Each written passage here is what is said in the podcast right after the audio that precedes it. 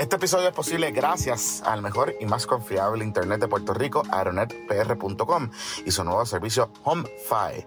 Por fin llegó el Internet de Aeronet para tu casa a precios y velocidades inigualables. Si no estás satisfecho con tu servicio de Internet en tu hogar o negocio y quieres romper con el duro monopolio del Internet de la compañía Rojo y Azul, no esperes más. Llama ahora a Aeronet al 787-273-4143, 787-273-4143 o visita confy.pr.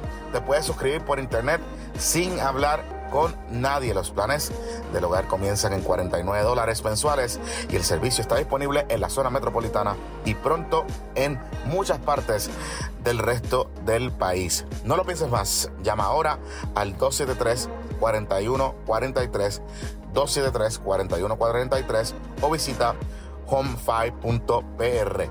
Gracias Aeronet.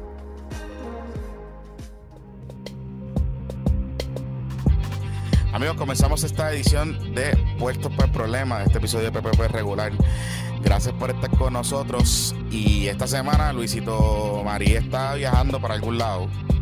Este, así que me dejó solo y yo decidí hacer lo que me da la gana. Así que vamos a hacer un episodio un poquito interesante hoy, a ver cómo nos sale.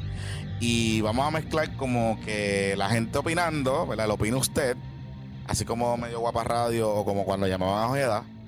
Em, y tengo también conmigo un invitado que, porque hoy es Molleto Power. Hoy la negritud se apodera de este espacio. Me gusta. Eh, y la potencia caribeña. Así que está con nosotros Alan Taveras, que es el Master Saiyajin de Branzos Puerto Rico. Y muchas otras cosas más. Y mi gran amigo, nos conocemos hace años.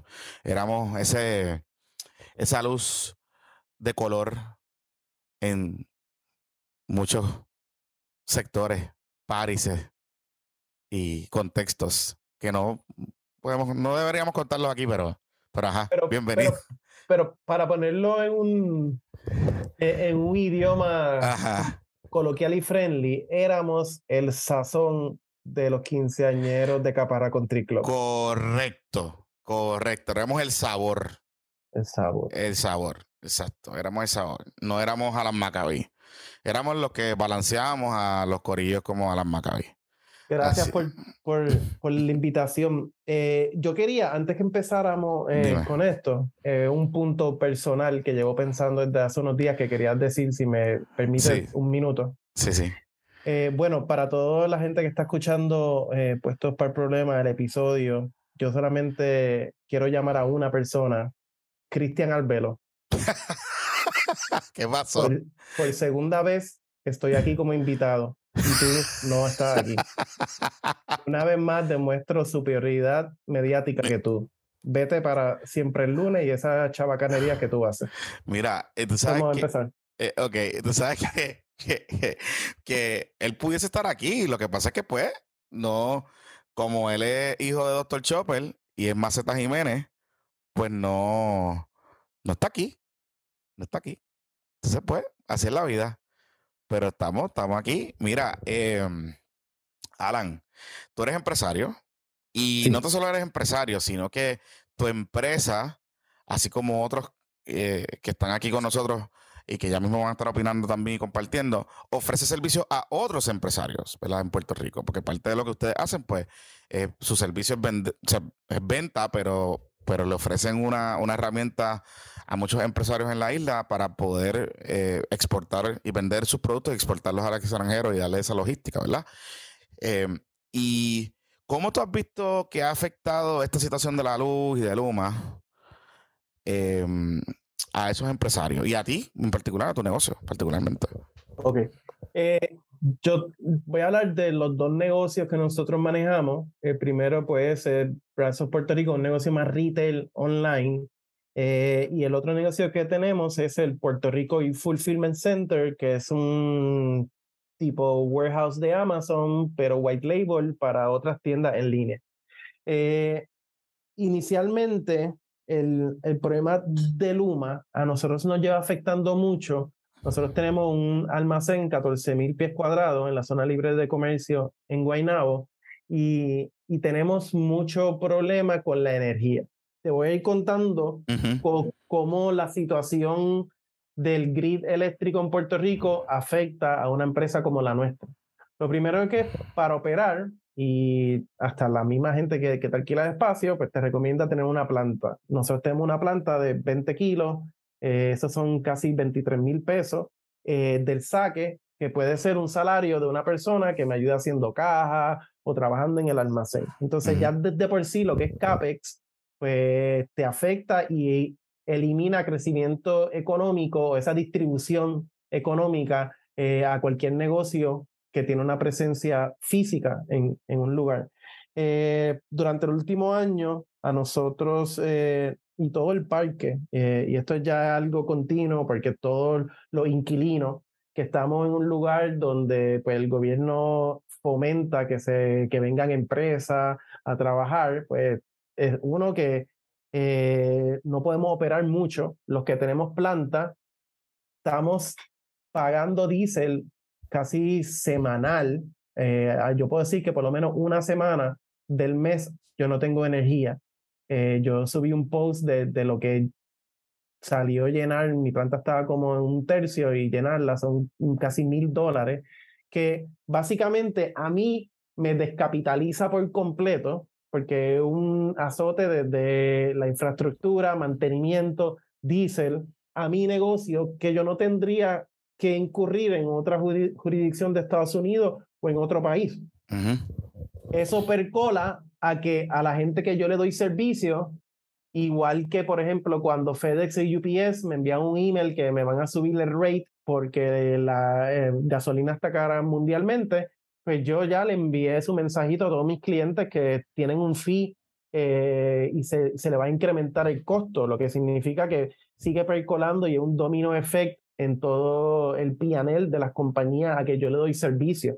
Eh, significa que un día que tuvimos que cerrar eh, porque a lo que llenaban la planta y le daban el mantenimiento, yo no saqué órdenes de las diferentes tiendas que yo manejo, son, son clientes que no reciben sus productos a tiempo. Entonces, de la parte logística, eh, pues ya pues simplemente yo le, me afectan a mí mi cash flow y mi PNL y yo le paso eso a mis clientes.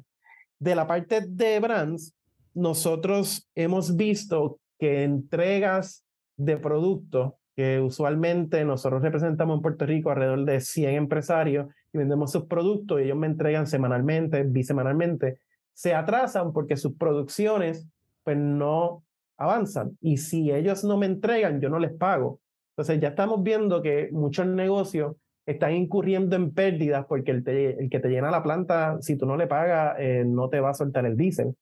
Tú tienes que soltar cash mientras que atrasa tus payables y de verdad una incertidumbre, no hay planificación porque no sabes por cuánto tiempo se te va a ir la luz. Entonces vemos como una cascada de, de lo que es el, el fallo y la inestabilidad y que no podemos rely en el sistema eléctrico nos daña a nosotros por completo el día a día. Nosotros, pues, gracias a Dios, tenemos un cash flow que puede aguantar, pero yo pienso el coffee shop que está en Río Grande, chiquito, en la Plaza del Pueblo, cómo están bregando estas cosas y, y, y sabemos que, que duela ya. Muchas veces en Puerto Rico dicen el peor enemigo del comerciante son los permisos ya los permisos ya, ya no importa, ya si tú hablas con empresarios ya, ya ni se quejan de eso, es, la electricidad. Oye, eh, ahí, y Juan, no sé si ahorita Juan quieres participar, pero lo está comentando en el chat. Eh, en su empresa él compró, y voy a leer un poquito, compró un edificio recientemente, el que tuvieron que considerar meter 140 mil dólares, son inversión en placas y baterías por problemas de luz. Eh, ¿verdad? Y, es como tú mencionas, si fuese estable ese dinero que usamos para, se puede usar para contratar o expandir los servicios y contratar personal. O mejorarle inclusive los salarios, tú sabes, al, claro, y, al personal que tiene. en el caso nuestro, por ejemplo, Juan, eh, no sé si el mismo edificio, yo, yo he ido a la oficina de, de, Juan, pero él es dueño de ese edificio, yo le alquilo a Pritco, entonces yo no voy a poner placa en un techo que no es mío y que de verdad no sé si en cuatro años el gobierno cambia y me quieren cambiar los muñequitos. Hmm. Sí, que, que, que, que, y se supone que, digamos, ese edificio, o sea, el, el, el gobierno lo administra y lo, lo, mantiene bien dentro de todo, como tal. No. no, o sea, que tú también tienes que invertir en esa, en esa situación. Nosotros estuvimos durante la pasada administración peleando eh, con nuestro arrendador porque el contrato, ellos tienen que darle mantenimiento al techo y durante, yo he estado ahí alrededor de tres años.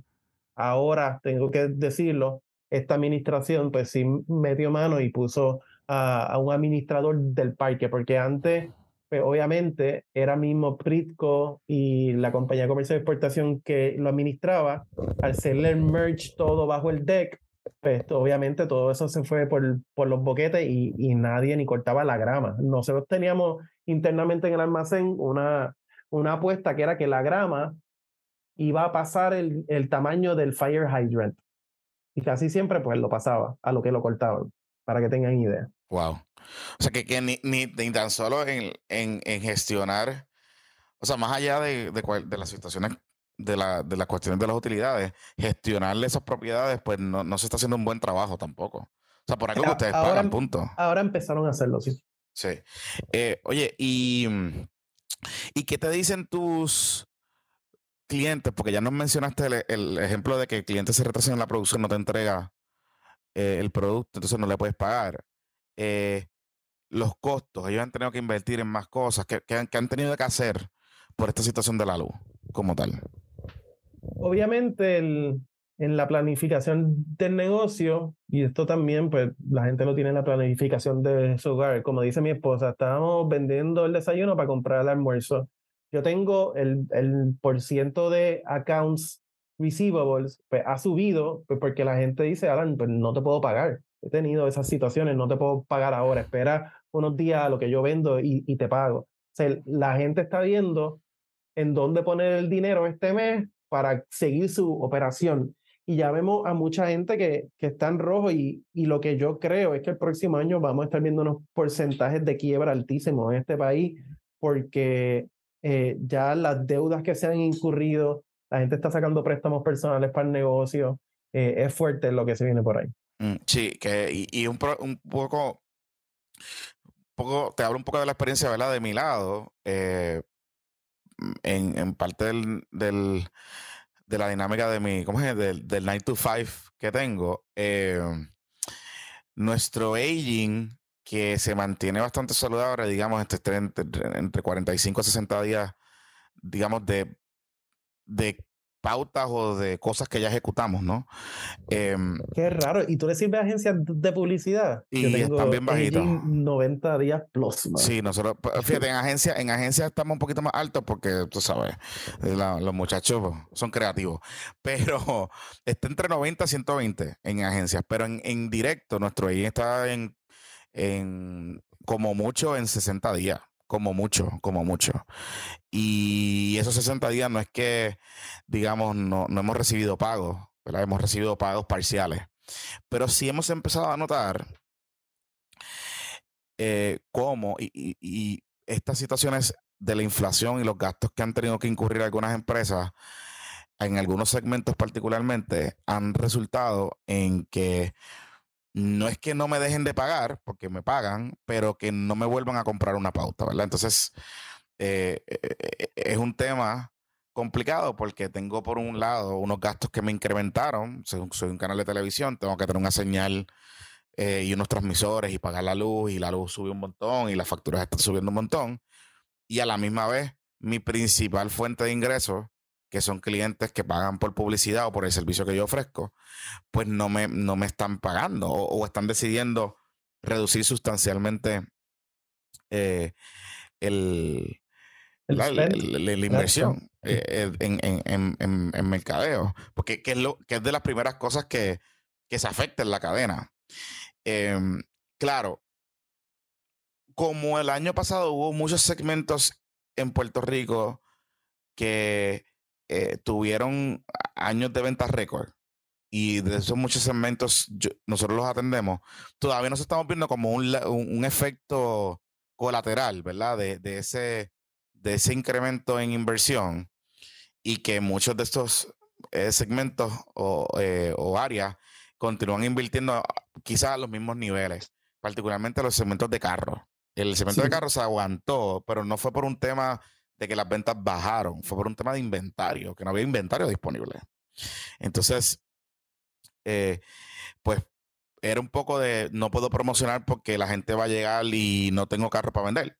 Entonces ahora eh, ellos, ellos y, te puedo hablar, hay dealers de carros usados en Puerto Rico, irónicamente que están navegando en catch, o sea, nadando en catch de, la venta brutal que tuvieron en, el año en el año y medio anterior, ¿verdad? Con todos los dineros que había en la economía, etcétera. Pero se quedaron sin inventario y en lo que ese inventario nuevo iba llegando, pues tuvieron que aguantar la inversión. Entonces, ahora, como ya hay inventario y la cosa estaba como que aguantándose un poquito, pues están gastando un montón. O sea, están invirtiendo en publicidad un montón. Sí, algo que nosotros vimos también específicamente del lado de, de brands, que tenemos todo una línea de, de, publicidad, como si tú vendes en Amazon, tú tienes que pagarle a Amazon para vender, por publicidad y todo. Nosotros vimos en el 2020, todas las marcas cerraron por completo su budget de, de, de marketing porque no sabían si el mundo se iba a acabar. Eh, pero obviamente en e-commerce pues explotó las ventas y nosotros vimos el, el año récord el año pasado la gente empezó a soltar chavo en marketing, que, mm. que vimos eso, algo similar. Hmm, y, y porque mira, mira, mira cómo yo estoy esta semana con esta situación de la respuesta de Luma. Hablamos con Fermín, él nos explicó y aquí hubo histeria en ese episodio porque pues estaba la gente bien cojona con lo que le estaba explicando y las pocas respuestas que estaba dando. De hecho, hay una historia en Noticel que publica viernes y más o menos valida los supuestos que muchos de ustedes nos estaban comentando de que él no estaba contestando haciendo, de que no estaba contestando, ni inclusive tampoco eh, haciendo nada al respecto, ¿verdad? Con, con el contrato de Luma. Eh, y de hecho, les puedo asegurar que a mí me ha llegado información que él está bien caliente con el gobierno. Em, hay una recomendación de varios componentes del gobierno de sacarlo, de, de, de que él no, no esté no siga frente a la Autoridad de Alianzas Público-Privada. Y de hecho, no les extrañe que parte de la información que haya surgido de la propia autoridad, de, ese reportaje de noticias que escribió Oscar Serrano, surge precisamente de ese componente de hacer la camita, ¿no? Para que, para justificar su salida. Así que quizá la última, la entrevista que nos dio puede ser su última entrevista como jefe de la Autoridad de Alianzas Público-Privadas. Pero más allá de todo eso, o sea, tú eres empresario, tú tomas decisiones, tú tienes que tomar decisiones difíciles todo el tiempo, eh, bregas con contratistas. O sea, eh, esta falta de gerencia, de tú fiscalizar un contrato y, esta respuesta que ha dado la Fortaleza esta semana, ¿cómo o sea, te da seguridad de que va a mejorar la cosa? ¿Te da certeza? ¿Te da... o, o sigue el miedito? ¿Cómo, cómo, tú lo ves? Eh, de verdad, eh, en, en, ese tema de, del contrato, yo tengo que admitir, yo no estoy a favor de cancelar el contrato, pues porque no, no se arregla eh, lo que sería fiscalizar, que yo creo que, que es donde se debe trabajar. yo tengo experiencia supliéndole al gobierno, tanto a, nivel municipal como eh, alguna agencia. Y siempre que, que he trabajado he visto eh, equipos que son ultra, eh, ultra anales en que los contratos estén al día. Obviamente son, son la mayoría de abogados, pero siempre he visto al, un esfuerzo bien proactivo y bien positivo de parte del gobierno con que he tenido la experiencia en colaborar y y es público, la gente pues, lo sabe, pues nosotros lo anunciamos, eh, y, han, y, han, sido bien diligentes. En, en este caso de Luma, yo creo que más allá de lo que haga eh, Fontané y, y, su oficina, yo creo que lo que mueve el que Luma se quede, y, y estaba leyendo que, que se habían visto algunos eh, red flags desde el pasado año que la habían tratado de, de que Luma hiciera unas cosas y no la hizo, es que se va de la mano de una estrategia de privatización que el gobierno tiene y creo que siente que si Luma fracasa, toda su estrategia fracasa. yo creo que también eso es algo que pensar porque pues si yo fracaso un negocio no significa que yo soy un mal empresario. Eh, hay, hay situaciones separadas en, en cada uno de la otra. Yo creo que deben ser mucho más fuertes y quizás traer a un tercero que no sea del ejecutivo a que esté manejando eh, la fiscalización de lo que es del contrato de Luma. No creo que votándolo a él y poniendo a otro se vaya a mejorar la cosa. O sea, y, pero, pero, o sea, fiscalizar un contrato con más burocracia, como lo que hicieron esta semana o, o, con un ente independiente que es el negociado. O sea, la porquería de negociado de energía, se supone ese, que, es ese, ese, es el punto, sí, e, ese es el punto. O sea, como que aquí el problema no, o sea, y volvemos, yo no, yo, yo todavía no estoy bien convencido de cancelar el contrato, ¿verdad? Porque, pues... ¿Qué pasa si se cancela? No, no, no hay un, no hay un ente salvador y no lo va a haber. Eh, el problema no es el contrato de Luma, el problema es que no se le está poniendo la pauta a Luma para que haga lo que tiene que hacer.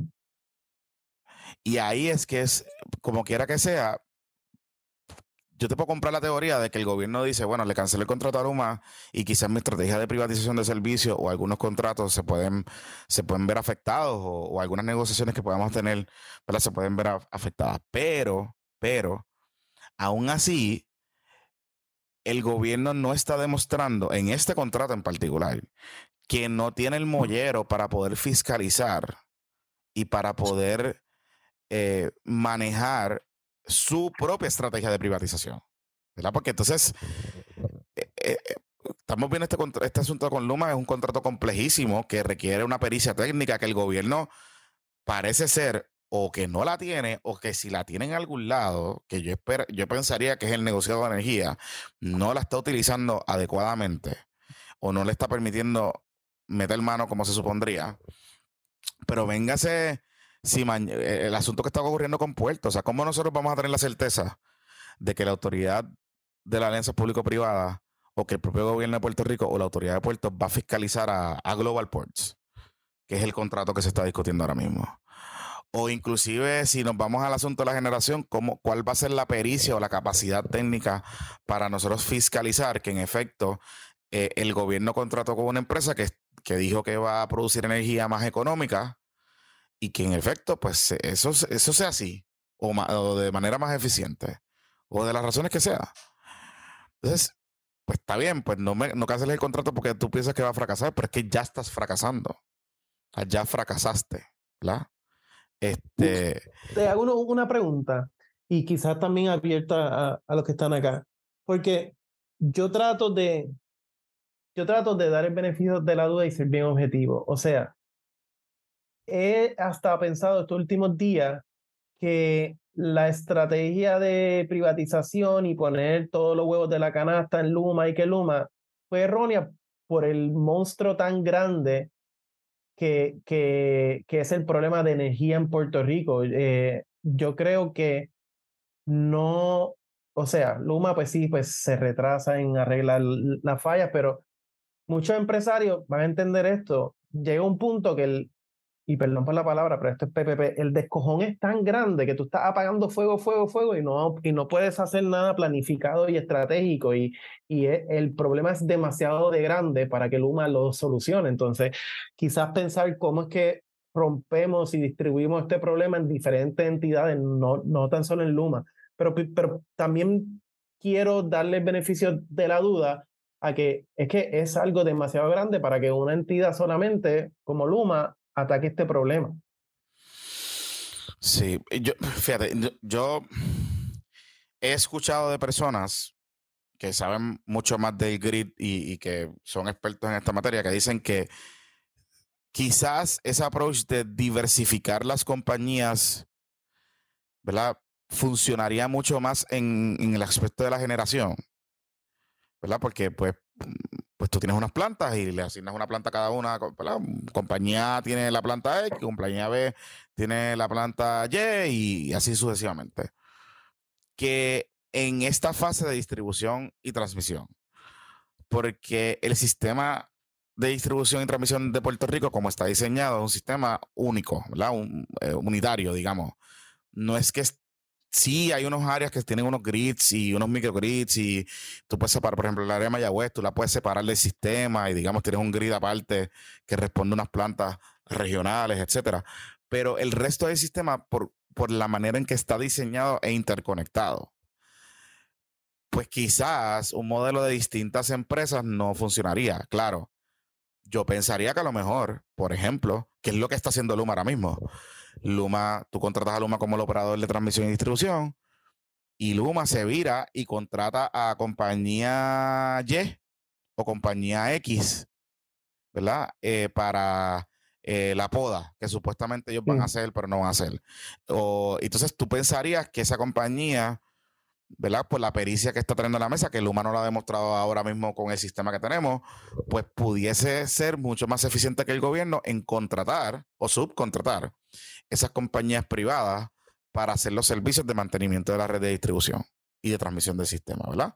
Eso yo pensaría que pudiese ser. O el otro modelo que a lo mejor pudiese pasar es, bueno, pues yo, Autoridad de Energía Eléctrica, decido que en vez de concesionar completamente transmisión y distribución a una sola compañía, que esa compañía entonces a su vez con, subcontrate, pues yo subcontrato, ¿no? Eh, las distintas áreas o componentes del sistema, eh, pero la contratación es pública a través del proceso subasta, etc. Ah, no sé, quizás no, quizás no es el modelo, ¿verdad? Como tú sugieres de hacerlo distinto o sea, de que, tener distintas empresas manejando la red de distribución y transmisión, que requiere una coordinación también, porque recordemos que la red de, distribución y transmisión también requiere un centro energético, que es donde estamos Monacillos, que es de donde, digamos, se maneja el sistema, que es el corazón del sistema como tal. Que pensar, o sea, imagínate tú coordinar un, apagón con cuatro o cinco compañías a la misma vez, ¿verdad? Em, no sé, no sé, quizás estamos aquí mirando, rompiéndonos la cabeza con este asunto, pero al final del día, maybe este es el modelo, pero se tiene que fiscalizar. O sea, ¿verdad? Eh, tiene que haber un, proceso de, fiscalización y accountability que yo no veo que el gobierno lo esté dispuesto a hacer. Y entonces ahora está entrando la fase de que ah, tú le añades de que la luz subió y la luz sube no necesariamente por, por Luma, la luz sube porque pues nuestras plantas están quemando, quemando petróleo carísimo. Entonces, para efectos de la gente, por más que nosotros expliquemos y tengamos esta explicación y tengamos este debate y podamos hacer todo lo que estamos pasando, la realidad es que la realidad es una sola. La luz está yendo más y el servicio está más caro.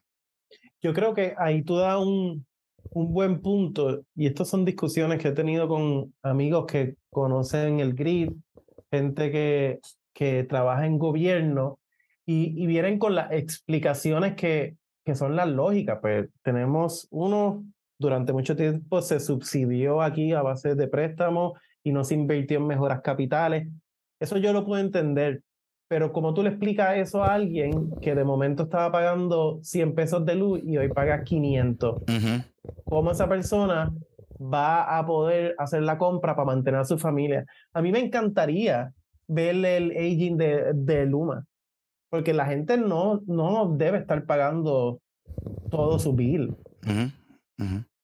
Que como que, ¿qué va a pasar? O cuando ellos, porque otra cosa es, ellos no están cortando la luz de la gente, entonces, ¿qué, qué ellos van a hacer como empresa y hasta dónde va a ser viable? Y hasta dónde cuántas y, y la otra empresa va a decir, tenemos que cortar esto, pues porque ellos son for profit, pero están cogiendo losses y una deuda ahora mismo que el pueblo no la va a pagar. El gobierno va a hacer un bailout a Luma. Hmm. Bueno, lo, vamos a hacer los abonados. es que la gente no, no está pagando. Yo conozco un montón de gente que si te llega a 500, pagas 200 y ya. Y como un balance. Bueno, como siempre, como siempre han hecho con, con, con la luz. Tú sabes que aquí la gente siempre paga lo que le da la gana. No, ahora tienen el agravante también, que, que eso es otro problema mientras el estado de emergencia continúe vigente, el estado de, emergencia por el, por el asunto del COVID-19, eh, hay una legislación activa, ¿verdad? Que, digo, por orden ejecutiva, de que las utilidades públicas no pueden cortarle el servicio a las personas por deuda. mientras el estado de emergencia se continúe. Y eso pues todavía está vigente. Digo, Luma ha empezado un proceso de que poco a poco ha ido, le, ha hecho acercamiento a las personas para que empiecen a hacer un plan de pago para ponerse al día con esas cosas, pero eh, el aging siempre de la Autoridad de Energía Eléctrica siempre ha sido altísimo, porque la gente paga, o sea, esté la luz alta o barata, la gente paga fraccionado, ¿no? Este, y como nunca ha habido ese proceso de, de que proactivo por la cuestión particularmente política, en parte, de, responsabilidad de, de, esos cortes o lo que sea, porque, porque tiene un efecto político. Porque, o sea, si tú le cortas la luz a alguien eh, y, se la cortas a una residencia, pero no se la cortaste a una empresa X que debe dos, tres veces más por, por algún tipo de por alguna razón, pues tienes un problema también. ¿Verdad? Cómo tú lo manejas y cómo tú lo resuelves. Pero no, no, has llegado ni a eso. O sea, no, no has llegado ni a, ni a esa parte, porque aquí estamos hablando de que tú tienes una empresa que se suponía, ¿verdad? Que en teoría, pues iba a ser mucho más ágil cuando tú llamabas al centro de servicio. Ya sabemos que eso no está pasando. Que iba a despolitizar, ¿verdad? ¿Tú te acuerdas que nos decían, ah, no, que la autoridad está bien politizada? Pues, tú sabes, resulta que hay un chorro de PNP y populares allí metidos. Pero bueno, quizá, quizás ahí hay un silver lining, porque quizás Luma puede coger, como hizo con Sandra, y vender la lista de los morosos al partido que le quiera tirar a alguien. También, también. Ese, ese es el asunto aquí.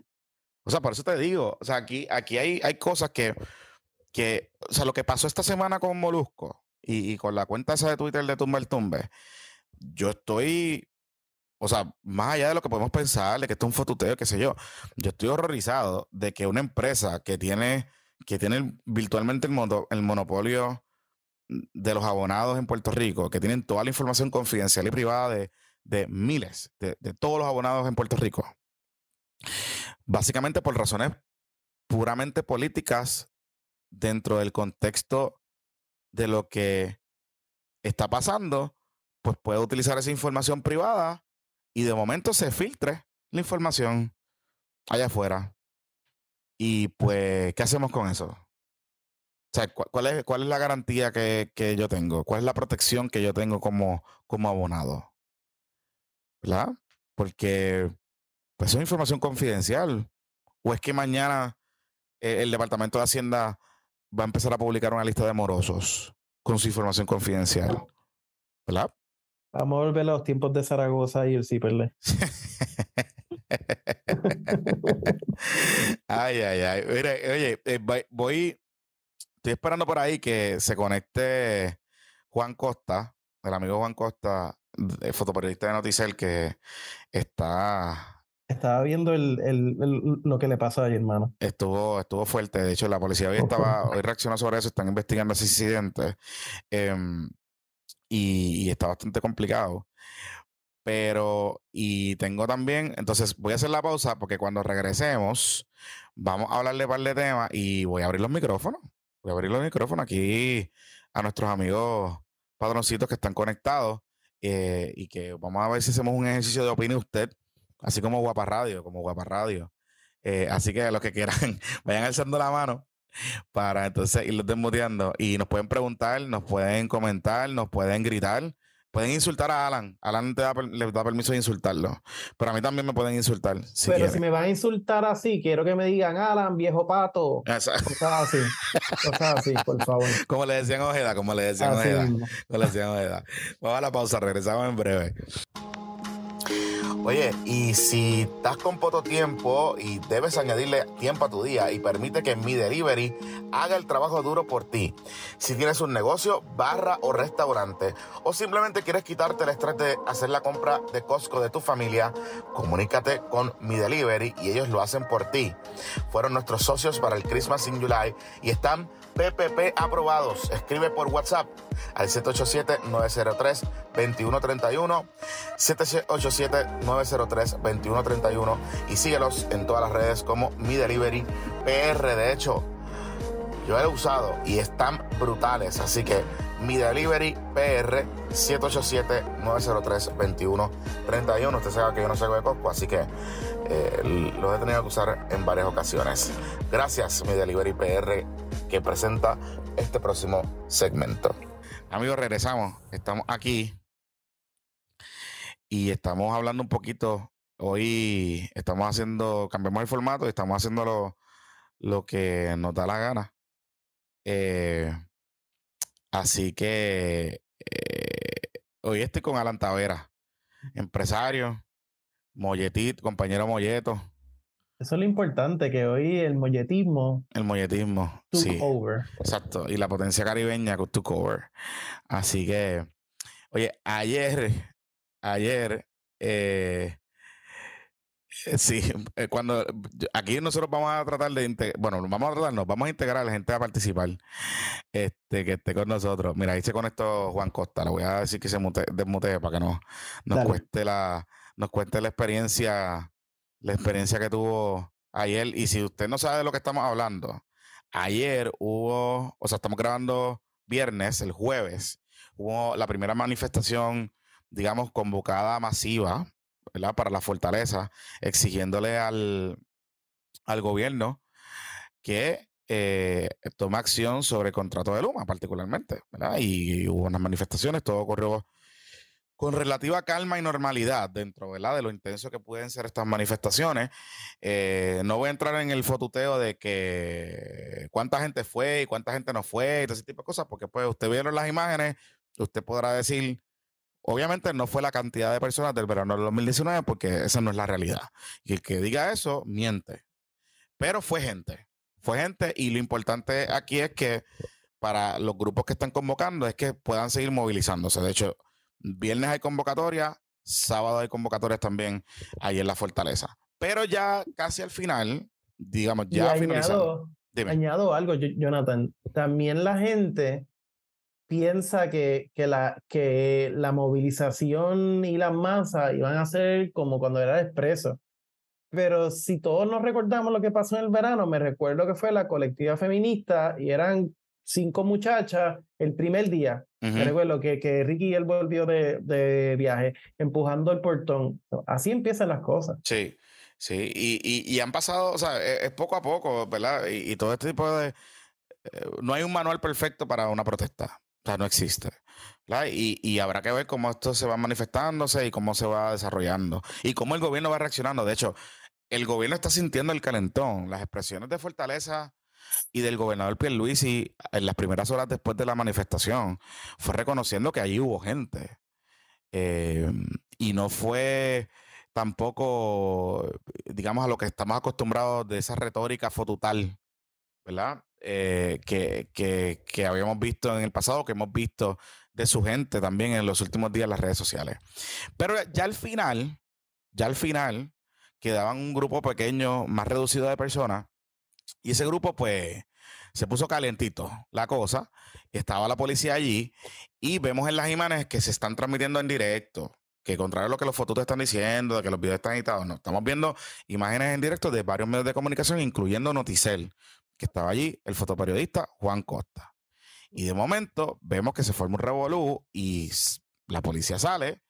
Y en el vídeo de Noticel se aprecia cuando Juan le está diciendo al policía, mire, este, yo soy prensa, yo soy prensa, estoy identificado, soy prensa, y el policía pues lo empuja, lo tira al piso y pues se ve en el video. Em, y pues después de ahí pues hubo gases lacrimógenos y un revolú, se formó el revolú. Eh, Juan se conectó, yo le hice el acercamiento a ver si quería hablar porque sé que ha tenido una noche larga. Saludos, Este, Juan. Juan, bienvenido. Em, y gracias por estar aquí. saludos. Gracias por ¿Me estar escuchas aquí. bien? Que estoy Te- con los audífonos y no sé si se escucha bien. Te escuchamos bien, te escuchamos bien, te escuchamos bien. bueno. ¿Cómo te Saludos. sientes? ¿Cómo estás? Muy bien, dentro de toda la situación, eh, admito que pues me han pasado ni 12 horas del incidente, bueno, un poquito más de 12 horas, y todavía siguen bombardeándome los mensajes de colegas, amigos, familiares, eh, pidiendo, ¿verdad? Eh, mostrando su preocupación y, y dejando, pues, eh, mostrar su, mostrando su solidaridad y, y demás con todo lo ocurrido, porque obviamente el video aparenta que fue algo, pues quizás más violento de lo que realmente fue. Eh, no estoy minimizando las acciones de la policía para nada, pero sí, eh, tú sabes, eh, aquel que no estaba allí y no vio lo que pasó, pues vio el video y se pudo haber asustado. Y pues todavía estoy ahí tratando de responderle a todos y cada uno de los que se están como... Y cuéntanos en ese momento, o sea, cuando tú que estás ahí, o sea, tú estás narrando, te estamos escuchando narrando, pero tú que estás allí, ¿qué es lo que ocurre? ¿Cómo es que el policía llega donde tú estás? O sea, ¿qué, qué fue lo que pasó en ese momento como tal?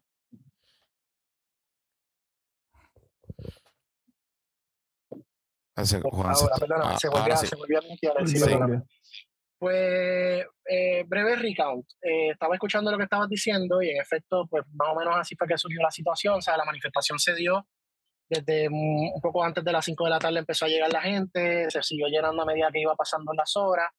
Ya yo diría como a las 7, 8 fue su, su peak, ¿no? Eh, y dada ya las 9 de la noche, a mí me estuvo bien curioso porque eh, hubo momentos donde eh, las tumbacocos se van. particularmente yo en, ese, en el momento de las 9 de la noche, yo estoy parado en la guagua plataforma. Ustedes saben que hay una guagua que tiene como una plataforma que se usa para prensa, los políticos también la usan para sus caravanas y eso. Y el muchacho de la guagua le dice a su presumo pareja, vámonos, nos tenemos, nos tenemos que ir. Eh, yo me bajo de la guagua y me, retiro un poco y entonces veo la dinámica que se empiezan a retirar las tumbacocos. En ese momento se amontona la gente que queda frente a, las vallas plásticas de Fortaleza y eh, empiezan los ánimos, ¿no? Un poquito de, temperatura. Yo ahí me empiezo a dar cuenta de, pues, de la dinámica, me dio un poquito de PTSD al verano del 19 y todos los incidentes que se dieron en esa misma esquina y me ubico en una de las esquinas de la calle Fortaleza, eh, que es donde usualmente nosotros los medios nos pegamos para tratar de minimizar nuestra exposición a los objetos que están siendo lanzados. Eh, y permanezco ahí, ahí empiezo la, la, transmisión en vivo. A todos aquellos que la vieron pueden, pueden o que no la han visto, pueden eh, revisarla y, y verla completa sin edición alguna. Eh, yo me mantengo ahí, luego me muevo a la otra esquina y estoy junto a la compañera de Tele 11, Yesenia Torre Figueroa, a la compañera del vocero Naira Moncourt, fotógrafa, eh, y otros colegas que estábamos allí. También estaba el de prensa comunitaria el, de, el del chat falocrático. Sí, sí, sí. muchachito, muchachito. Ah. sí, tenía que decirlo. Tenía que decirlo. y estábamos todos aglomerados, cosa que, que, que, pasa cuando estamos en estas manifestaciones, porque antes de tirar la foto uno te está pensando en cómo yo me protejo. Eh, empiezan la, el lanzamiento de botellas, cristales, piedras, canicas. O sea, en eso eh, o sea, yo quiero ser justo con, con, lo que yo vi allí. Y en efecto hubo un momento donde se empieza a salir de control la cosa y empiezan a lanzarle objetos a la policía. Eh, incluso hubo una que, que, lanzaron como una bolsa que tenía una peste ameado de perro podrido que se quedó con toda la esquina de la fortaleza. Wow. Con eso empiezan los avisos con el megáfono, eh, están violando la ley, se tienen que ir, le estamos dándole la advertencia, tienen que desalojar. Siguen los lanzamientos de objetos y la policía entonces empieza a utilizar pepper spray. Aleja, eh, se da también un pequeño escaramuza ahí en la valla, que la valla como que se mueve, lanzan pepper spray. Eh, y en un momento dado, ahí es que se da la primera agresión. Esta no se volvió viral, porque pues los videos que están circulando en las redes no, no acaparan tanto de la transmisión, pero nosotros parados en esa esquina, alguien le lanza algo a los policías desde la multitud del medio, el policía extiende su mano, tira pepper spray y asimismo nos mira, vira su brazo hacia nosotros y termina de vaciarle el pepper spray a los miembros de la prensa. Entre ellos, yo, que está grabado como el pepper spray me embarra la cámara al punto que tengo que apagarla porque me dañó la imagen por completo. Wow. Nosotros no, ahí es la primera vez que nosotros nos identificamos. Prensa, prensa. Y no, no que nos identificamos porque haya que decirlo. Venga, todos tenemos nuestros equipos protectores, cascos que dicen prensa, identificaciones que dicen prensa. Y venga, cargando un cinturón de utilidad y dos cámaras, yo creo que es bastante evidente de que pues, algo estoy haciendo allí que tiene que ver con el trabajo periodístico. eso no evitó de que los oficiales nos vaciaran el pepper spray encima, un oficial en particular. Empieza la movilización, ¿verdad? Dando fast forward un poquito, empieza la movilización de los policías porque siguen el lanzamiento de objetos. Nosotros nos quedamos pillados en esa esquinita de la calle Fortaleza con la calle Cristo eh, hacia lo que sería el Parque de las Palomas, esa callecita que está en las mesitas de los negocios. Y ahí nos permanecemos, la policía interviene con unos jóvenes que esas imágenes están publicadas y salieron en el en vivo también. yo diría que eran tres jóvenes que se entraron a pescosar heavy con los guardias. Eh, los guardias utilizaron balas de goma a, a muy corta distancia. Eh, incluso en mi video eh, se ve cuando el oficial le dispara y le perfora la camisa y en la pared queda una mancha que yo no pude corroborar si era una mancha de gotas de sangre o, salpicado de algún tipo de líquido, pero, pero se ve, tú sabes, que la fuerza con la que penetra eh, y, y, le da al manifestante, que pues a su vez está pues, entrando esa cosas por los guardias. En ese interín, la policía hace una nueva línea y empiezan a moverse hacia el Parque de las Palomas. Nosotros los periodistas, como siempre hacemos, nos movemos con la policía al frente de ellos para no chocar con ellos, pero obviamente manteniéndonos eh, eh, en el área donde está lo que hay que cubrir, ¿no? Yo si estoy lejos no voy a cubrir nada, tengo que estar en el, en el, en el meollo del asunto. Llegamos al Parque de las Palomas y ahí es donde más o menos empieza el video viral. Eh, porque obviamente terminamos contra la, de nuevo, Yesenia, eh, mi compañera Naira del vocero, Yesenia de Tele 11 y yo. Eh, y creo que había otras personas también, es que honestamente llega un punto en que todo está pasando tan rápido que uno no se da cuenta. Y quedamos pillados contra la verja de la capilla del Parque de las Palomas es ahí donde entonces, primero viene un oficial, me dice, se tienen que mover, ustedes me escuchan que yo digo, eh, prensa, no papi, porque me salió del alma, eh, coloquialmente le digo, no prensa, papi, síguelo. El oficial en, ve la identificación y sigue, como ocurre el 99% de las veces. Detrás de ese oficial, entonces vienen otros dos y empiezan a decir, no, no, tienen que mover yo trato de identificarme, prensa, prensa, prensa, y en menos de dos o tres segundos siento un cantazo de la macana en el costado frontal derecho, más o menos en la panza, ¿no? a la derecha y con el empujón, con la fuerza que el oficial me golpea, yo pierdo el balance y caigo al piso sentado con mi espalda contra eh, la pared de la capilla. Y lo menciono porque he visto muchos comentarios de gente diciéndome que me tenía que salir, me tenía que salir. Todo oficial que yo soy presa, pero yo me quiero salir porque yo sé la situación que se está formando y a, lo que me estoy exponiendo. Pero ¿cómo se supone que yo traspase una pared con un oficial de frente y apillándome contra esa pared mientras me agrede y me lanza contra el piso? Y que, tú le dijiste, y, que tú le dijiste que eras prensa, o sea, se nota en el video que tú le estás diciendo. y de nuevo, no se lo tenía que decir porque era más que obvio que mm. todos los compañeros que estábamos allí éramos medios. Entonces, yo ahí es que se ve que yo trato de levantarme, no puedo por la posición en que caigo y que estoy cargando a mi equipo también y le digo al oficial, pues ayúdame a pararme, caramba. Él me ayuda a parar y, me, y como quiera, ahí el video para, el viral. Mm. La transmisión continúa en la transmisión se ve que yo me levanto, obviamente estoy molesto y cuestionando mientras hago, me voy, me voy moviendo hacia el pasillito. Aquellos que conocen el área del Parque de las Palomas saben que entre la capilla y la pared del otro lado, lo que hay es como un pasillito de tres o cuatro pies para salir hacia la Tan, ah, perdón, hacia la Tetuán, si no me equivoco, que es esa calle. Eh, y es un pasillito bien, bien pequeño y se forma un embudo. Ese pasillo estaba completamente bloqueado por dos líneas de oficiales. Yo estoy tratando de salir, los mismos oficiales que están de espalda no me dejan. Mientras que la oficial que tengo de frente y estoy grabando me continúa empujando y agrediendo contra, hacia eh, esos oficiales él tratando de sacarme del área, pero los mismos oficiales no me lo permiten. O sea, eso fue posterior, eso fue posterior al, digamos, al video viral del piso. El video viral. Exacto, exacto. Eh, pero instantes después. Eh, yo entonces me desespero porque ya llega un punto en que yo me empiezo a desesperar porque siento las agresiones, siento a los oficiales detrás de mí, me están empujando para adelante y para atrás, para adelante y para atrás. y yo empiezo a gritarle, me estás, estoy pillado entre tus oficiales, estoy pillado entre tus oficiales. Y ahí uno de los oficiales, no sé qué pasó detrás mío, se abre el espacio y me empujan una vez más y yo salgo como escupido de ese embudo eh, hacia la calle Tetuán, que es esa callecita que queda elevada, ¿no? Justo encima de la muralla, mirando hacia la bahía.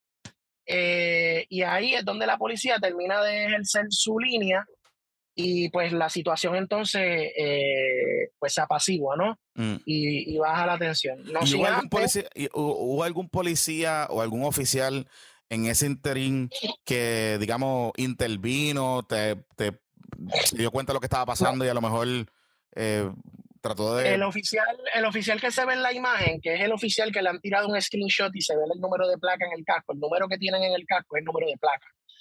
Eh, ese oficial que se ve en la imagen, él, me está diciendo, te tienes que mover mientras yo estoy en el piso. Eh, en ningún momento hubo consideración alguna al hecho de que yo era prensa, al revés. Yo digo que soy prensa y la actitud de los guardias que están interviniendo conmigo es no me importa. Y ahí es que es el problema. Porque, y hago, hago mención rápido, porque me enviaron el documento aquí. El, reglamento de la policía para asuntos que tienen que ver con manifestaciones, específicamente en la página 2, eh, perdóname, página 22, párrafo 2, dice, los medios de comunicación nunca serán señalados por el negociado de la Policía de Puerto Rico como personas u organismos a ser dispersados por causa de su rol durante una actividad o invasión, sino por el contrario, se reitera el derecho de la prensa a cubrir la misma, incluyendo el derecho a grabar en audio o video, así como tomar fotografías de esta entre otros. O sea que se supone, el se reglamento de manejo de disturbios de la policía. O sea que se supone que en el protocolo de la policía, o sea, el protocolo de la policía y que eh, sea la, eh, esos oficiales que están ahí estén entrenados en ese protocolo, si tú estás identificado, como era evidente en este caso, se supone que ni, ni, intervinieran contigo. Exacto, al momento, y qué es lo que tiende a ocurrir cuando yo, porque pasa, venga, hay mucha gente con cámaras, hay mucha gente con casco, hay mucha gente con máscara de gas y a veces es un poco difícil diferenciar. Y eso yo lo entiendo. Y han habido situaciones que yo me he tenido que enfrentarme a policías en situaciones similares por esa razón. el, el issue es que en el momento en que yo me identifico, yo y mis compañeros, y le dejamos evidentemente claro de que somos prensa, se supone que simplemente el oficial se vire y se vaya, pues nos deje hacer nuestro trabajo. Si nosotros estamos en un lugar que está estorbando la labor de la policía de alguna manera, ellos no lo comunican y todos los medios, como siempre hacemos, no hay problema oficial, nos movemos para acá y nos movemos. Pero una orden arbitraria, no, te tienes que ir, eso conmigo no va y nunca va a ir, porque eso significaría yo dejar de documentar lo que está ocurriendo ahí y los abusos que se pudieron haber dado en esa manifestación, vengan de quien vengan, vengan de la policía o vengan de los manifestantes, que es lo que siempre termina pasando y es mi queja con estas cosas. Claro. Siempre la prensa es la mala, hasta que la prensa graba algo que te conviene. Entonces, cuando la prensa no graba a la policía, la prensa es mala, pero si la policía es la primera que no me está dejando grabar los abusos. Y lo mismo pasa a veces con los manifestantes, los manifestantes quieren que uno grabe todo, hasta que tú estás grabando un manifestante que está tirando una piedra. Entonces la cogen con la prensa. Claro. No puede ser así. Nosotros somos gente que estamos allí solamente para ver lo que esté pasando. Y si usted va a hacer algo, pues atiéndase a las consecuencias de lo que va a hacer mientras la prensa lo mira. Oye, Juan, eh, eh, ¿es la primera vez que te pasa una situación como esta? Ah, muchachos, esta es la orden del día a la hora de ¿Sí? Venga, vamos a ser justos. No quiero que se interprete que estoy diciendo de la policía siempre las redes, en manifestaciones. Pero siempre se dan estas confusiones, siempre se da el oficial que está con la adrenalina millón, siempre se da el oficial que está encojonado porque eh, lleva cuatro horas escuchando improperios y, y, cogiendo meado de perro y todo ese tipo de cosas. Y eso yo lo entiendo y trato de ser bien diferente a eso.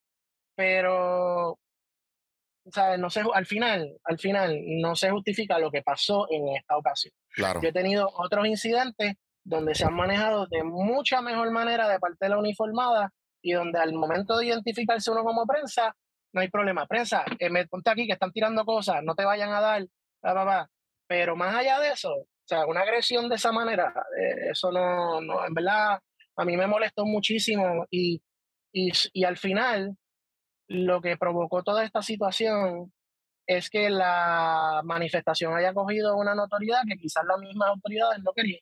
Claro. Oye, Porque eh si esto no pasa, mm, pues, y la noticia iba a ser, pues hubo una protesta y, desalojaron Viejo San y se acabó. Pero todo ha tomado un giro en cuanto a la agresión de la prensa, porque es que venga, eso no tiene justificación de ninguna manera lo que ocurrió allí. Definitivamente. ¿Cuál fue el otro incidente que el coronel Pedro Sánchez esta mañana dijo, el viernes, dijo que ellos estaban también investigando a un segundo incidente con otro periodista o fotoperiodista allí. ¿Tú conoces de algún otro? en esta manifestación? Sí. Bueno, tengo entendido que por lo que escribió Ayola Virella, editora jefa de Metro Puerto Rico, que el mm. fotoperiodista de Metro que estaba cubriendo la actividad, eh, la manifestación también resultó herido e incluso requirió asistencia médica en un hospital. Wow. Eh, sí, no sé la, no sé la condición, no sé qué fue lo que pasó, solamente pude ver el, el tuit de Ayola y porque me dicen que aparentemente no fui el, el único que, que, pues recibió su, su, su, salsita de parte de la mm. uniformada en, en, la manifestación. Por lo menos eh, tengo entendido ¿verdad? que me conste eh, esa comunicación de Ayola. Hubo otras personas que también eh, recibieron cantazos. Sé de un muchacho que es un freelance videographer, ¿verdad? Un, un que está en las redes eh, de nombre Carlos, se me olvida el nombre ahora porque genuinamente no, no, no, lo conozco, pero que él, él también eh, recibió eh, balas de goma. y él allí, pues, hablamos un minuto y me mostró sus su cantazos y en las redes sociales de él, que después lo vi en Twitter, mostró imágenes de, de, las, de los cantazos de las balas de goma que recibió. a pesar de él, está identificado igual que yo, o, o quizás mejor, porque él tenía en su casco uno, unas letras bien grandes blancas que decían prensa eh, y, que eran aún más visibles que, que, las identificaciones que yo tenía. Eh, más allá de eso, no, no pudiera confirmarte o, negarte nada, pero igual no me sorprendería porque, porque fue bien, fue bien, fue bien visceral la, la, la respuesta de la policía en ese instante después de que salieron de la calle Fortaleza. La, eh, en esa comunicación que, que, pusiste, que compartiste en tus redes sociales que tuviste con el comisionado, ¿qué, qué te dijo? Esa llamada se dio a eso de la una y media de la mañana, si no me equivoco. Estoy aquí buscando rapidito en el collo, eh, bueno, no quiero mentirte. Eh, 2 y 48, perdóname, le di más, más tiempito. 2 y 48 de la mañana, eh, me, se comunicó conmigo la oficial de prensa de la policía, Maris Martínez, quien nos conocemos por mm. las numerosas coberturas que tenemos diariamente que involucran a la policía. Ella me llamó primero para dejarme, para preguntarme si estaba bien, eh, si había, ¿verdad? tratar de saber qué había sucedido desde mi punto de vista. La conversación termina ahí y como a los 15 minutos ella me empieza a llamar de nuevo eh, yo contesto el teléfono, ¿qué pasó? ¿Todo bien? Y me dicen, mira, es que tengo el comisionado en la línea que quiere hablar contigo. Ella lo pachea, ¿no? Eh, le mm. da join call y entonces el comisionado entra, el comisionado inmediatamente eh, se excusó conmigo por la situación que había ocurrido.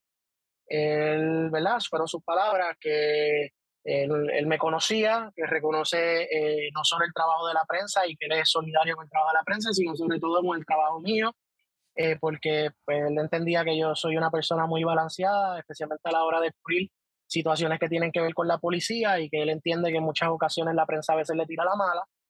Eh, y eh, se comprometió a que este asunto iba a ser investigado profundamente por la policía de Puerto Rico para, ¿verdad? si fuese necesario, entonces disciplinar al oficial o oficiales que se hayan encontrado que de alguna manera violaron el reglamento eh, de la policía. Esas son las mismas palabras que él entonces en la conferencia de prensa de hoy, sé que este programa se está mm. grabando antes de publicarse, pero hoy viernes él eh, se realizó una conferencia de prensa en la mañana eh, de la policía en respuesta a los incidentes y la mitad de la conferencia fue el comisionado atendiendo eh, pues el asunto de la agresión a mi persona y los otros periodistas y reafirmándose de que ese incidente va a ser investigado y de que él es respetuoso y solidario con el trabajo de la prensa.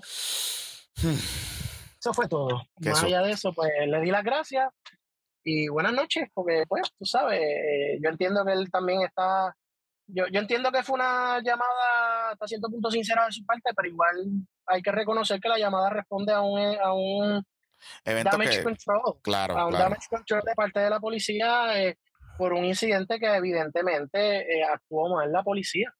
Y pues nada, aprecio la llamada. Jamás en la vida me pudiese imaginar yo un José Figueroa Sancha o a un Héctor Pesquera llamándome en una situación similar. de esa manera, pues se lo agradezco. Pero, ¿verdad? No perdamos de perspectiva que el comisionado también tiene un trabajo y su trabajo es defender a sus uniformados. Claro, y, y, el, y obviamente los que estaban siguiendo la transmisión, nos estamos en el, en el Zoom de, los jueves y, estábamos más o menos en ese momento también compartiendo el video y otros videos de, de los compañeros. Eh, claramente se ve ¿verdad? Cuando la actividad se, se pone wild, ¿verdad? Se pone complicada eh, eh, y, y, hay un cambio sustancial en la gente que estaba, en, lo que ocurrió allí, eh, pero me llamó la atención que eran muchas menos personas, sustancialmente muchas menos personas que, que, que, que están en ese momento y que entonces no sé si la respuesta de la policía fue totalmente desmedida para cuatro, cinco, seis personas que estaban tirando, como tú dices. Este... Yo, te puedo decir que no eran cuatro, cinco, seis personas. Yo, no quiero, yo no quiero adjudicar culpa ni claro, claro, claro. responsabilidades, ni quién tuvo la razón, o si la policía actuó bien o actuó mal. Yo te digo lo que yo vi. Allá había, allá había su, buen, su buena multitud de sus 200, 300 personas. La cámara a veces es un poquito difícil mostrarle eso, porque pues uno está enfocado en la valla chinita y lo que se ve ahí el resto de la calle Fortaleza, por estaba lleno de gente. Estaban volando los bloques, estaban volando los adoquines, estaban volando las botellas. O sea, un compañero de guapa le dieron con una piedra eh, que menos mal no, no pasó a mayores en, el muslo, pero le dolió bastante. Eh, tú sabes, eh, había, o sea, había gente que estaba puesta para el problema. sí, sí. a con los guardias eh, y los guardias, pues en última instancia, que si hicieron bien, hicieron mal, no sé. Yo sé que respondieron a unas agresiones que quedaron grabadas en la transmisión, que eran unas agresiones heavy en contra de, de la línea de policía que estaba haciendo perímetro. Y pues alguien dio la orden y tiraron para adelante. Ah, que después de tirar para adelante, en ese proceso de desalojo, se dieron abusos ahí pues yo te digo que por lo menos en el caso mío lo hubo. Y sí, fue un abuso.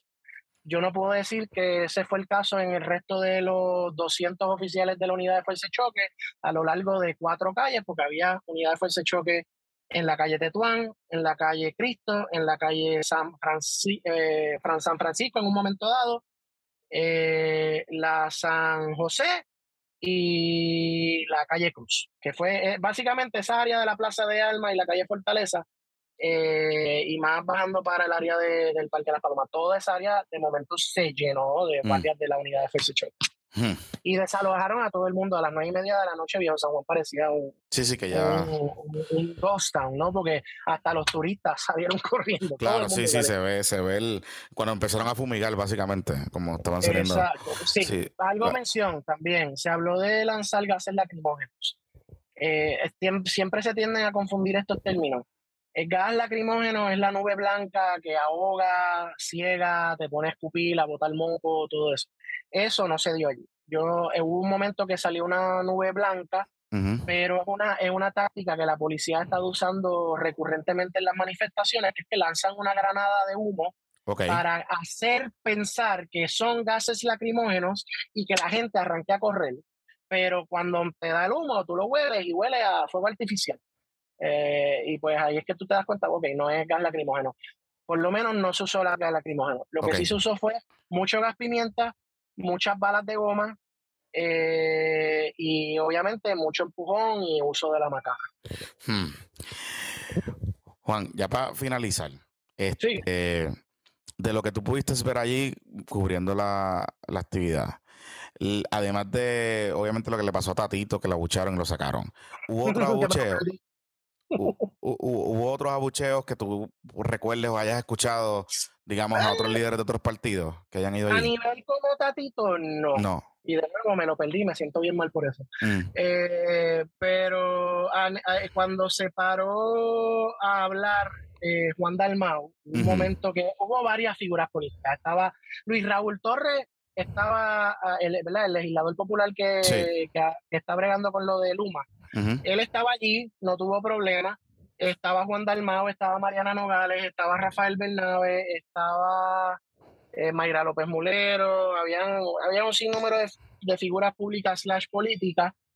Cuando Juan Dalmao se paró, hubo uno que otro abucheo de la multitud, pero se mezclaron con los aplausos y pues pasó como desapercibido. Y, y ya. Pero a nivel de lo que le pasó a Tatito, no, por lo menos en el área de, de la calle Fortaleza con, con, Cristo, que es donde yo me mantuve la mayoría del tiempo, eh, todo, todo transcurrió sin mayor problema. Incluso hubo un celador de la autoridad que además de un comentario muy homofóbico que se tiró sobre Luis y cosa que yo no, no pienso ni repetir porque me molestó muchísimo, eh, él se cantó como estadista, eh, pero que estaba aquí como quiera, y cuando dijo que era estadista hubo uno que otro que le abuchó, pero de nuevo, eh, uh, y pasó, dale, next, próximo oh, que va a hablar. Okay, y, y así fue toda la tarde hasta que de momento, como te digo, se fueron las tumbacocos y vamos allá tropical.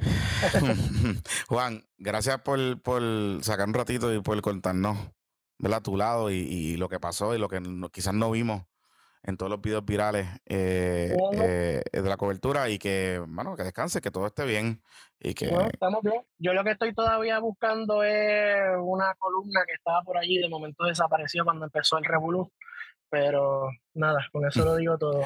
Es bien fácil llamar, es bien fácil pararse con un megáfono a pedir violencia, pero que cuando la violencia rompa, tú eres el único que no está allí. Eso, es lo único que voy a, hmm. eso es lo único que voy a decir. Hmm. hubo en vivo, hubo, hubo su, su, ¿verdad? sus mensajes, sus cosas, estaba allí en el área. No estaba allí. Ese, ese, ese, cuando él estaba, donde estuvo gritando violencia, íbamos a entrarle a palo a los guardias, íbamos para adelante porque cuando entonces empezaron los palos allí no estaba. ¿Ese fue, ese fue el diminuto candidato a la gobernación independiente? Yo no sé, pero lo conocen como columna corta. Mmm, qué interesante está todo eso. y lo digo, y lo, y lo mira, no, vamos a dejarlo chiste. Sí, sí, sí. Eliezer Molina, ¿sabes? Tú puedes estar a favor, en contra, todo lo que tú quieras. Pero, brother, si tú te vas a parar en una manifestación a abiertamente incitar a la violencia, eso está mal. Venga de donde venga, eso está mal. Y sobre todo cuando termina siendo, quedando como un hipócrita, porque cuando empiezan a volar los cantazos, las balas, los humos, la, la cheribón y toda la vaina. Estaba. ¿Dónde tú estabas allí? Tú no eras el hmm. primero que estaba parado encima de la valla. No, vino a aparecer después cuando, ah, me agredieron, pero déjame ver el golpe, no tenga nada. Tú sabes. Nada, yo no quiero adjudicarle razones ni nada a nadie, pero es que es, aprovecho el foro contigo porque pues, tengo la confianza contigo mm. y, y, sé que ustedes también eh, con el tema de Eliezer Molina son bastante vocales. o sea, sorry por la expresión, se volvió famosa en el, en el video, pero está cabrón. Que, que, que tú llames a la violencia en una protesta y que precisamente cuando se da lo que tú quieres, tú no eres el que estás allí dando cara. Eso para mí habla más de una persona que quizás del guardia que me agredió a mí. Eso es todo lo que voy a decir. Juan, gracias por estar con nosotros. Eh, Bien, amigos, amigos eh, Juan Costa, Juan Costa eh, de Noticel, ustedes saben, ya vieron lo que, lo que pasó. está calientito este episodio. Bueno, si tengo manos arriba, voy a aprovechar los últimos minutos que me quedan porque voy a mencionar dos cositas que quería comentarles. hay nombres sonando y aclaro dos cosas. José Ortiz aparentemente parece ser que hay una interpretación de algunos en el gobierno que sí pudiese ser una persona que pudiera estar dirigiendo a, Luma, pero también está sonando y hay cabildeo intenso con Eli Díaz, que era el de Acueducto de Cantarillados, eh, y también con el eh, José Colón, pero se están buscando otros nombres. Lo que sí, lo que sí es que eh, puede ser que ocurran cambios en las alianzas público-privadas en las próximas semanas. Eso es lo que se está rumorando y que pues pueda salir eh, el señor Fermín Fontanes. Si tengo manos arriba y quieren hablar conmigo, ahora es el momento. O calle para siempre. O si hay timidez, pues lo dejamos hasta aquí porque no sé. Los muchachos están un poquito tímidos hoy. Así que ya lo saben. Nosotros nos vemos martes en otro episodio más de PPP Extra. El episodio creo que quedó bastante bien y lo que nos ha contado, lo que nos ha narrado Juan Costa hoy ha sido impresionante. Y un saludito a, a Corta. Que la fuerza los acompañe, se me cuiden. Bye.